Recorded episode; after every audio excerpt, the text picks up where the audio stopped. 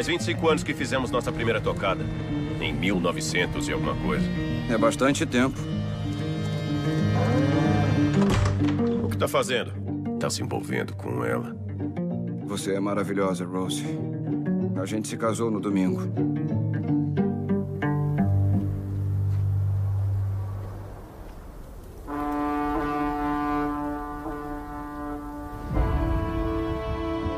Eu me pergunto. Que mocinha que fez isso aqui? Fui eu, senhor.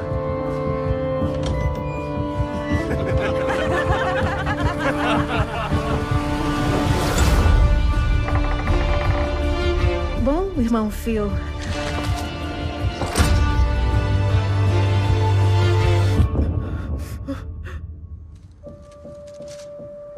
Abre o portão, deixa ele sair.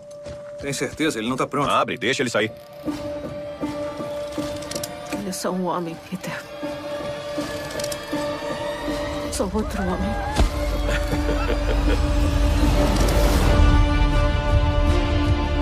Um homem é feito da paciência que ele tem com os seus problemas.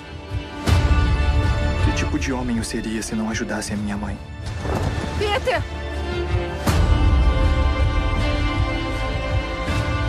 Se eu não a salvasse?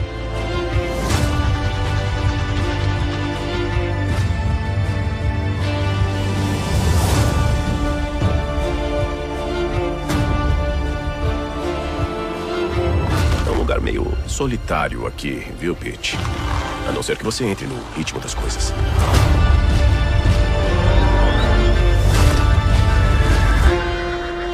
Olá, ouvintes do Casa de Bamba, eu sou o Guilherme Andrade, bora para fazer uma resenha aqui de um faroeste da Netflix. Um filme bem interessante, um drama com suspense, algo que mexe com a gente, né? Uma história que se fosse feito aqui no Brasil poderia ser um belo de um novelão, mas como é feito por gringo ficou um super cinema aí, né? super atuações, elenco de peso, um quarteto aí que prende a gente nas telas, tá? Do que trata o filme? Dois irmãos um pouco diferente um do outro, um mais rústico, o outro mais sofisticado, um que cuida da fazenda, o outro que cuida dos negócios, tocam a fazenda da família, né, o rancho da família, levando gado, vendendo gado, comprando, né, aquele padrão ali de rancho americano de gado. De repente, é, um desses irmãos o George, vivido pelo Jesse Plimons, é, se apaixona por uma mulher,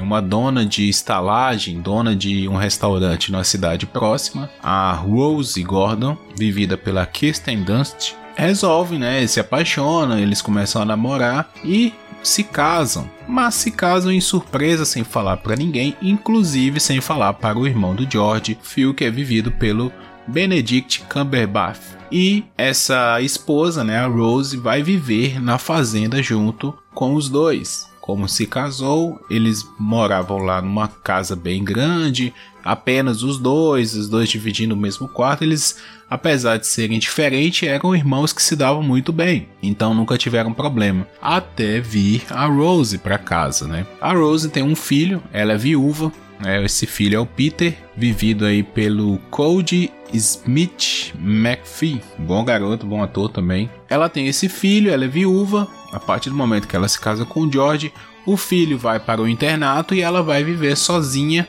na casa junto com os dois irmãos e uma empregada, duas empregadas na verdade. E o Phil, não sei se por ciúme, não sei se por implicância pura, ele começa a perturbar a vida da Rose. Ele não deixa ela quieta. Como seu irmão cuida dos negócios da fazenda, ele está sempre viajando, é, indo negociar, indo vender, indo comprar, né? Ele vai na frente fazer os negócios, ele está sempre na estrada. O Phil é quem vive mais dentro de casa, né, com a Rose, já que o Phil cuida da prática ali, né, põe a mão na massa na fazenda, ele que cuida de tudo. Então, os dois criam ali um, um clima de muita tensão entre eles. Como a Rose está fora do seu habitat natural, vamos dizer assim, ela começa a sentir bastante, né? Começa a sentir solidão, começa a sentir um desespero e afoga suas mágoas na bebida. Tudo que o Phil quer, aparentemente, é que ela sofra mesmo, né? Que ele é contra esse casamento, ele é, ele é contra o seu irmão estar com uma mulher. E ao longo do filme nós vamos descobrir por quê. Até que o quarto personagem, o filho da Rose, vai passar as férias na fazenda e ali ele começa de, a viver, né? Cria-se uma dinâmica um pouco diferente. Ele percebe que a mãe está muito mal, está entregue às bebidas, é, ao mesmo tempo ele começa a se aproximar um pouco do fio. E o George está bem longe da fazenda durante todo esse tempo, então vira ali que esse trio interage mais. Aí o filme vai se desenvolvendo nessa trama emaranhada e a gente fica apreensivo para saber onde isso tudo vai dar. Esse filme é recém-lançado aí, né, no final de 2021. Foi lançado 2 de setembro em Veneza e 17 de novembro nos Estados Unidos e 1 de dezembro na Netflix. Então ele chegou esse mês ainda na Netflix, recém-lançado, apesar de já ter rodado aí pelo mundo, acredito, por festivais. Esse é um típico filme para concorrer a Oscar, concorrer a premiações, a festivais. É um filme bonito, bem filmado, com uma história bem. um enredo bem amarrado, bem intrínseco ali. Aquelas histórias que cada cena vai construindo e vai levando para o desfecho do filme. Né? Nada está ali de bobeira cada informação que é dada, cada diálogo, ele serve para você entender o final. É, até falando um pouquinho sobre o final, não dando spoiler, mas é, eu tenho um pouco de dificuldade com esses filmes americanos que precisam explicar o final. É, eu já falei isso sobre Um Lugar Silencioso, que é um filme que eu gosto muito do 1 mas aquele finalzinho ali para agradar o público americano me incomoda um pouco, a cena da arma. E esse filme aqui, ele poderia ter fechado muito bem. Se fosse um filme brasileiro, por exemplo, ler daquela escola, né, mais autoral brasileira de de Estômago, Mundo Cão, os filmes pernambucanos também, lá do né, o Bacurau, Sono Silêncio, é, são filmes que não explicam, assim, não precisa realmente fazer um flashback mostrando o passo a passo das coisas. As cenas é, que se passam ali no final, a pessoa já entende, e se ela não entendeu, ela revê o filme que ela vai entender sabe? Ou conversa com alguém, alguém explica. Não precisa do filme explicar. Mas eu entendo que o público médio americano ele não é de, né, de muita inteligência, então acaba que tem essa necessidade de é, explicar o final. É o que para mim me tira um pouco do filme. Mas eu curti, gostei bastante. Eu sou um fã do Cumberbatch. Eu acho ele um grande ator. Eu assisti a série do Sherlock Holmes.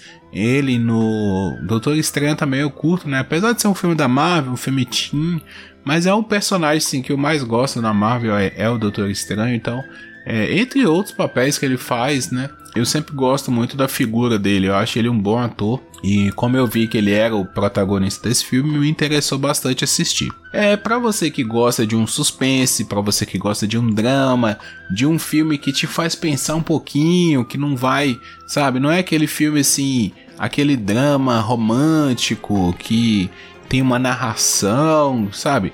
É um, é um drama que você é um drama para suspense, né? Você sabe que algo vai acontecer, tem segredos ali que você quer descobrir. Então, para quem gosta desse tipo de filme, é uma boa pedida. É um filme de duas horas e cinco minutos. Não é um filme tão pequeno assim, mas para o padrão de Netflix, né, está muito bom.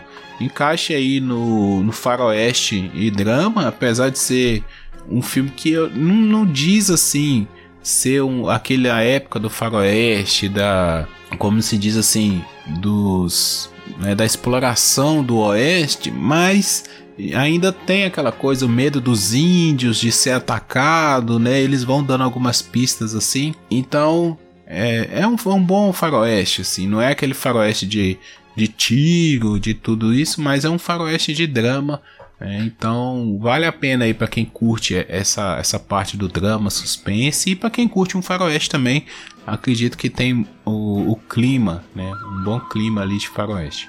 Tá bom? Eu não vou, eu poderia falar aqui um milhão de coisas sobre esse filme, porque eu realmente gostei muito e, assim, eu fui pescando algumas coisas durante o filme que se confirmaram lá no final e me agradou muito, foi uma boa recompensa, sabe? Para quem também gosta de assistir um filme tentando montar as peças ao longo do filme, é um bom filme para isso também. Pra você ver, poxa, estava certo. Não, é, é, é um bom filme para isso, tá bom? Então assistam, tá na Netflix, acredito que tá bem acessível e eu volto logo mais com mais filmes. Valeu, um abraço, tchau, tchau.